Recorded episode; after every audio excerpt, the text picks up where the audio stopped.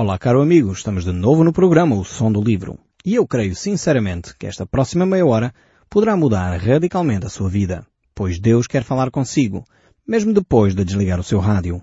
Eu sou Paulo Chaveiro e nós hoje estamos de volta ao livro de Daniel. Estamos neste capítulo fantástico que é o capítulo 7. Nós já tivemos a olhar os primeiros sete versículos e hoje vamos continuar a ver a partir do verso 7. Este capítulo 7 nós temos vindo uh, a lê-lo, a estudá-lo de uma forma muito cuidadosa, porque ele na realidade tem uh, muitas implicações até com o nosso dia a dia e com aquilo que nós podemos aprender e viver do Evangelho de Jesus Cristo. Podemos verificar neste capítulo como as profecias de Deus se vivem, se uh, realmente acontecem como estão descritas aqui no livro de Daniel. E por isso é extremamente importante irmos passo a passo, lentamente, compreendendo estes textos da palavra de Deus. Nós hoje vamos ver aqui uh, este quarto animal. Como você sabe certamente, aqui estamos na segunda visão que Daniel tem, e ele nesta visão vai ver uh, quatro animais diferentes. E estes animais representam impérios. E este quarto animal aqui representa o Império Romano. Se temos o primeiro animal que representa o Império Babilónico, depois temos um segundo que representa o Império Medo-Persa, temos um outro que representa o Império Grego-Macedónio e agora o quarto Império é aqui o Império Romano. Que na realidade não é um império uh, como os outros que já passaram e se extinguiram. Uh, ainda que na história nós sabemos que o Império Romano e o poderio dos imperadores uh, de César eh, já terminou, mas no entanto nós podemos ainda hoje verificar que as filosofias, até algumas leis, até alguma política, até algumas estruturas e até em Portugal a própria língua é influenciada uh, pelo Império Romano. O próprio latim, ainda hoje, que faz parte de, das línguas latinas, portuguesa, espanhola, italiana, realmente são, são um fenómeno que ainda marca hoje a sociedade. Então temos isto presente. O Império Romano, digamos assim, não terminou completamente. Ainda perdura até aos nossos dias, de alguma forma. Uh, não daquela forma estruturada, politicamente estruturada, mas ainda temos restícios dessas influências. Então vamos ver aqui o que é que a Bíblia nos diz acerca desta situação. Estamos a ver então o livro de Daniel, capítulo 7, verso 7. Diz assim, Depois disto, e aqui o depois disto refere-se à primeira visão dos primeiros três animais. Depois dessa primeira visão, vamos entrar então na segunda visão. Depois disto, eu continuava olhando nas visões da noite e eis aqui um quarto animal, terrível, espantoso e de sobremodo forte, o qual tinha grandes dentes de ferro. Ele devorava e fazia em pedaços e pisava aos pés que subjava era diferente de todos os animais que apareceram antes dele e tinha dez chifres. Aqui vemos de facto hum, esta, esta imagem e o texto bíblico vai dar então muito mais ênfase, mais tempo até hum, a este, a este quarto animal. E nós vamos uh, ver que ele dá essa importância e por isso vai dar uma interpretação também a este quarta besta, ou este quarto animal, que é diferente, como diz aqui o texto bíblico, dos três anteriores. Enquanto os três anteriores uh, tinham algumas semelhanças um, aos animais mais conhecidos, esta quarta besta, que é separada das outras três, uh, não é um animal que se encontre no reino natural é realmente uma coisa terrível. Vemos aqui que as suas características são é espantoso, é sobremodo forte, é um animal terrível, assustador. Vemos realmente que uh, este animal uh, pode-se facilmente comparar às características do Império Romano, um império que realmente assolou todo o Mediterrâneo, norte e sul do Mediterrâneo, a costa africana e a Europa, e de uma forma assustadora, terrível, eh, de uma forma espantosa. Vimos realmente era um, extremamente forte este Império Romano, militarmente forte, e um Império também ao mesmo tempo bárbaro, como vemos aqui a descrição deste animal, que matava, espezinhava, tinha torturas horríveis. Uh, realmente o Império Romano encaixa perfeitamente aqui uh, na explicação acerca deste quarto animal. E apesar de um, o Império Romano ter desaparecido praticamente há dois milénios, como já disse, eh, mesmo assim, nós continuamos hoje a ter alguma influência destes, deste grande Império Romano. Realmente Roma deu ao mundo, portanto no seu tempo, esta unidade ecuménica, esta ideia de umas nações unidas, esta ideia de vários povos debaixo da mesma bandeira, debaixo da mesma língua, e o que César tentou fazer deificando-se, portanto tornando-se Deus, querendo ser Deus, era criar também até uma religião una. Então realmente estas são as características uh, do famoso Império Romano. Uma tentativa de ter uma unidade, uma união, uh, quer linguística, quer política, quer religiosa. E na realidade este Império Romano vai ser restabelecido nesse império que o anticristo irá procurar estabelecer ele mesmo, criando a mesma filosofia, tornando-se ele o centro da religião, querendo que as pessoas o adorem.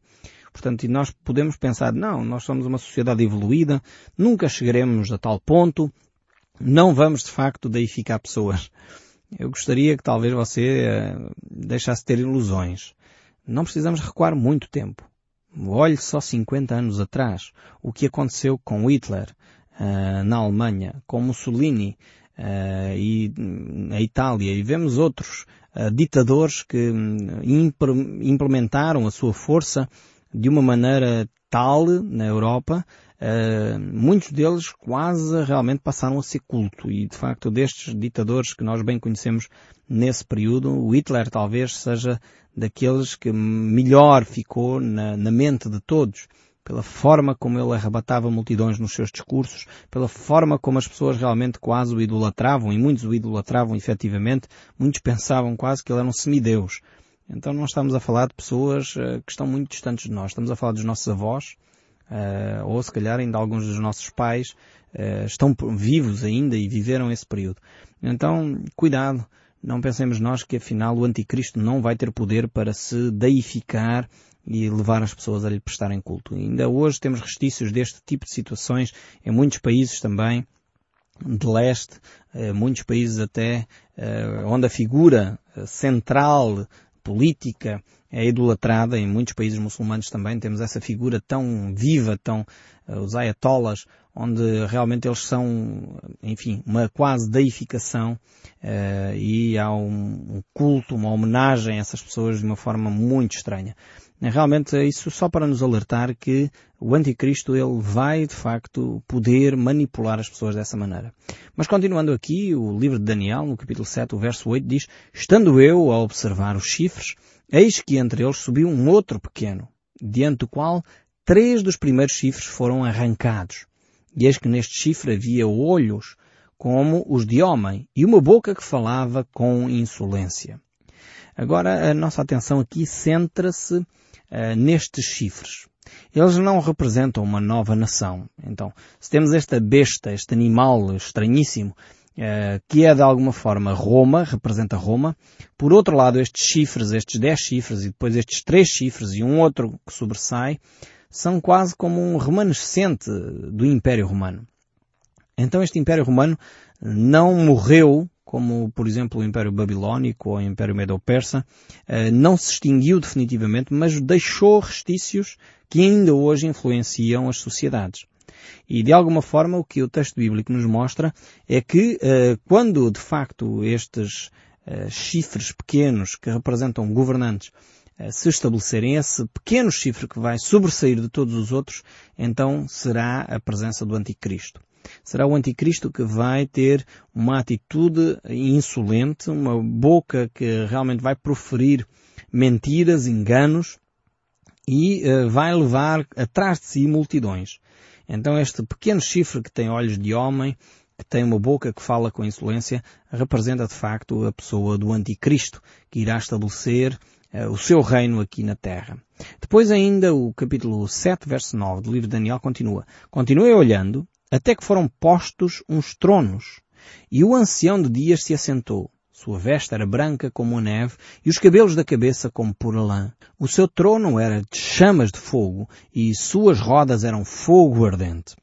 Agora aqui Daniel um, vai mudar, digamos assim, o foco da sua atenção. Ele vai retirar a atenção deste animal estranho que simboliza o Império Romano e simboliza ainda os nossos dias, o chamado tempo dos gentios, Uh, e depois vai focar a sua atenção agora nos céus. Ele vai mudar a sua cena, a sua visão para os céus. E aqui é uma descrição uh, muito semelhante àquela que encontramos no livro de Apocalipse, no capítulo 4 e 5, uh, que representa aqui uh, a preparação para o julgamento das pessoas que virão da grande tribulação, para a segunda vinda efetiva de Cristo Jesus. E nós vamos ver aqui que este relato de Daniel correspondem muito à visão que o apóstolo João tem na ilha de Patmos também. Portanto, praticamente uh, muitos séculos depois, portanto estamos a falar de cinco, seis séculos depois, uh, temos aqui então uh, João a descrever exatamente as mesmas situações. Deus revela a João de novo aquilo que tinha revelado a Daniel. Vejamos aqui o livro do Apocalipse, capítulo 4, verso 4, e diz, ao redor do trono há também vinte e quatro tronos, e assentados neles vinte e quatro anciãos vestidos de branco, em cujas cabeças estão coroas de ouro. Então temos este ancião de dias, que nos fala aqui eh, do Deus eterno, este ancião que representa a pessoa de Deus e o Deus da eternidade. E diz aqui que uh, o ancião, portanto, pegando na, na, descrição de Daniel e ao mesmo tempo esta de Apocalipse, uh, se assentam em tronos e aqui a ideia de julgamento. Esta ideia do trono fala-nos de juízo, eh, fala-nos de governo também, fala-nos de poder. Então estes anciãos vão exercer juízo, poder e autoridade para julgar. E depois vemos que as suas vestes eram brancas como a neve. E fala-nos aqui do atributo, dos atributos de Deus, atributos como a santidade, atributos como a justiça, e vemos os cabelos, uh, cabelos da cabeça brancos como uh, pura lã. Isso fala-nos da infinita sabedoria de Deus. Normalmente, uh, os cabelos brancos estão associados à sabedoria, a pessoas que já têm uma certa experiência de vida, maturidade. Infelizmente, nós aqui na Europa às vezes desvalorizamos as pessoas com idade. Mas na realidade elas são extremamente úteis, porque são as pessoas que têm mais maturidade, são pessoas que já têm experiência de vida e deveriam de ser mais valorizadas. E na realidade aqui quando a Bíblia usa esta imagem de cabelos uh, brancos como a lã, uh, na realidade fala-nos dessa uh, sabedoria infinita. E como já falámos, o trono então tem esta ideia de poder, de juízo, e depois fala-nos aqui de rodas que eram fogo ardente. E aí fala-nos mais uma vez da autoridade e do poder de Deus. Então temos esta descrição dos céus, em que Deus se prepara para julgar as nações e nós vemos que, na realidade, coincide com a declaração que o apóstolo João faz quando escreve o seu livro, eh, a Revelação, o livro de Apocalipse. O verso 10 ainda aqui do capítulo 7 de Daniel, voltando cá, diz assim, um rio de fogo manava e saía de diante dele. Milhares e milhares o serviam, e miríades de miríades estavam diante dele. Assentou-se o tribunal e se abriram os livros. Realmente este será um dia tremendo em que nós vamos ter que prestar contas ao nosso Deus. Uh, todas as pessoas um dia vão ter que comparecer na presença de Deus. Aqueles que aceitaram Jesus Cristo, aqueles que dizem, Senhor, eu reconheço que a tua morte na cruz perdoou os meus pecados, estes a Bíblia diz que serão julgados sim, mas para a eternidade. Não é uma questão de se vão ou não ficar na presença de Deus. O sangue de Cristo Jesus nos comprou por bom preço, diz as Escrituras. Ou seja, por causa da nossa confissão do nosso pecado, do aceitar Jesus Cristo como nosso Senhor Salvador, depositando a fé no seu sacrifício na cruz, e é por isso que Cristo, nós dizemos que Ele é Salvador, Ele nos salva efetivamente da perdição eterna. Então o julgamento daqueles que dedicaram a sua vida, confessaram o seu pecado, entregaram a sua vida e querem viver de acordo com os padrões de Deus, esses serão julgados sim por aquilo que fizeram de bem ou de mal, diz as Escrituras, mas não para condenação. E depois estes aqui, diz o texto bíblico, serão também julgados aqui, mas para perdição ou não. Aqueles que, na realidade, viveram uh, este período da grande tribulação. Um período um, todo ele especial e que vai ter também critérios próprios para julgamento. E aqui esta ideia de que Deus abriu os livros é no sentido de que na realidade o livro da vida uh, Deus vai abrir para verificar se o nosso nome se inscreve lá e na realidade Deus eh, mostra desta forma que Ele é um Deus cuidadoso. Não sabemos ao certo se vai ser um livro tipo quase aquele rol de merceeiro ou uma coisa do género, mas serão certamente aqui uma atitude de cuidado, uma atitude que Deus não deixa passar as coisas em branco. Ou seja, Deus toma nota, efetivamente, daquilo que nós fazemos de bom e de mal. Deus está atento às suas ações, às minhas ações, às suas palavras e às minhas palavras. E Deus julgará. É Deus quem julga os homens. É Deus quem julga aqueles que se dizem filhos de Deus e que não o são. É Deus quem julga aqueles que dizem falar em nome de Deus e têm uma conduta que não é de acordo com a palavra de Deus. É Deus quem julga aqueles que se dizem eh, cristãos e o vivem de uma forma íntegra. É Deus que usa e vai verificar se uma pessoa que até tem vivido uma vida eh, boa, agradável aos olhos humanos, mas que não entregou a sua vida a Cristo, será que o seu nome está inscrito no livro da vida? É Deus quem vai dizer e decidir essas coisas. Isso compete a Deus e não a cada um de nós. Então, nós podemos ver exatamente esta descrição aqui de Daniel deste dia, este dia tremendo em que cada um de nós poderá e terá que comparecer na presença de Deus. O livro do Apocalipse, mais uma vez, descreve de uma forma interessantíssima estes aspectos e nós, quando chegarmos ao livro de Apocalipse, iremos vê-los uh, com muito mais uh, cuidado. Daniel capítulo 7, verso 11, prossegue ainda a dizer, então, estive olhando por causa da voz das insolentes palavras que o chifre proferia. Estive olhando e vi que o animal foi morto, o seu corpo desfeito e entregue para ser queimado. Então a aparição deste pequeno chifre aqui é curta uh, e é antes da vinda de Cristo, antes deste momento de grande julgamento mas ele vai ter uma arrogância e uma hum, palavras realmente uh, que não são nada convenientes. São blasfémia mesmo. Palavras que são contrárias à vontade de Deus.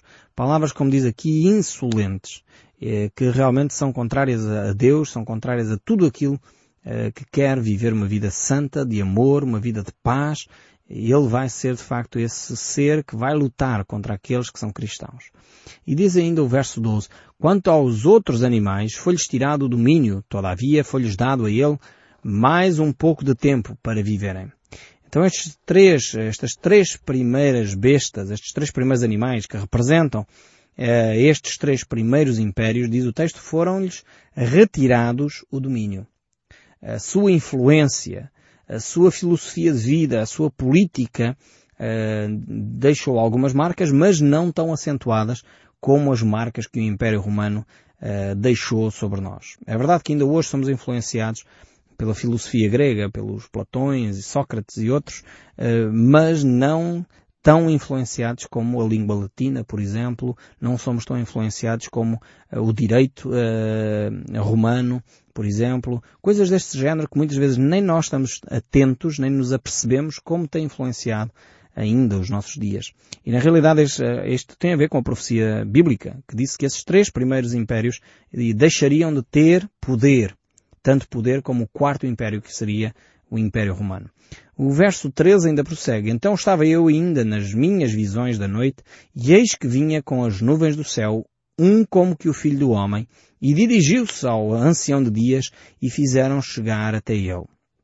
Este filho do homem aqui representa não mais nem menos do que a pessoa de Jesus Cristo enquanto ele está uh, nos céus. Por exemplo, uh, no Evangelho de Marcos, capítulo 14, verso 61, nós podemos ver ele, porém, guardou silêncio e nada respondeu. Tornou a interrogá-lo o sumo sacerdote e ele disse, Tu és o Cristo, o Filho do Deus bendito? E Jesus respondeu, Eu sou.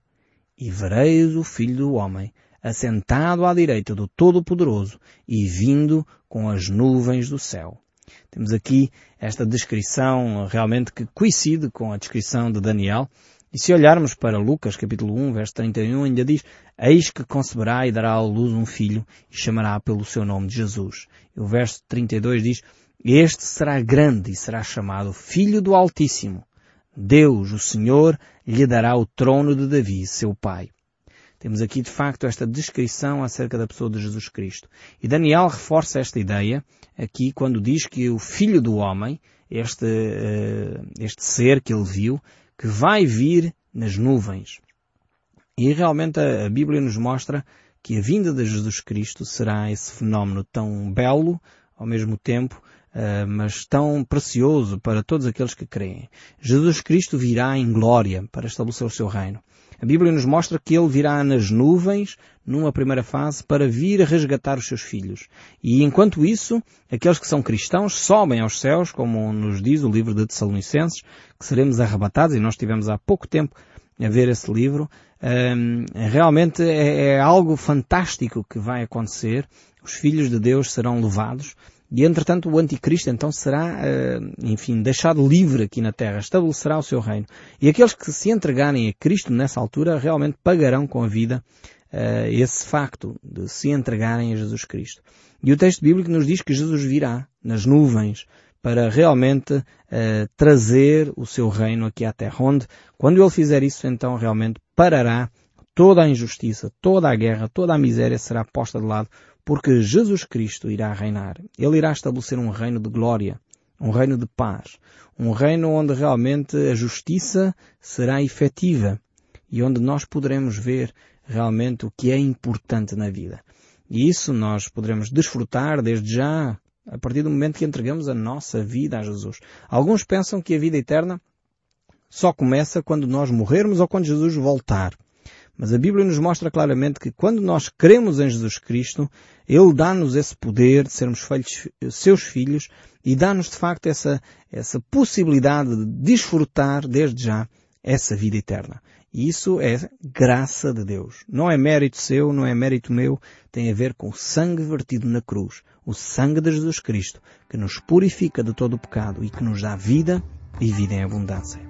Eu espero sinceramente que o som deste livro continue a falar consigo, mesmo depois de desligar o seu rádio. Que Deus o abençoe ricamente e continue a guardar esta palavra no seu coração. Até ao próximo programa.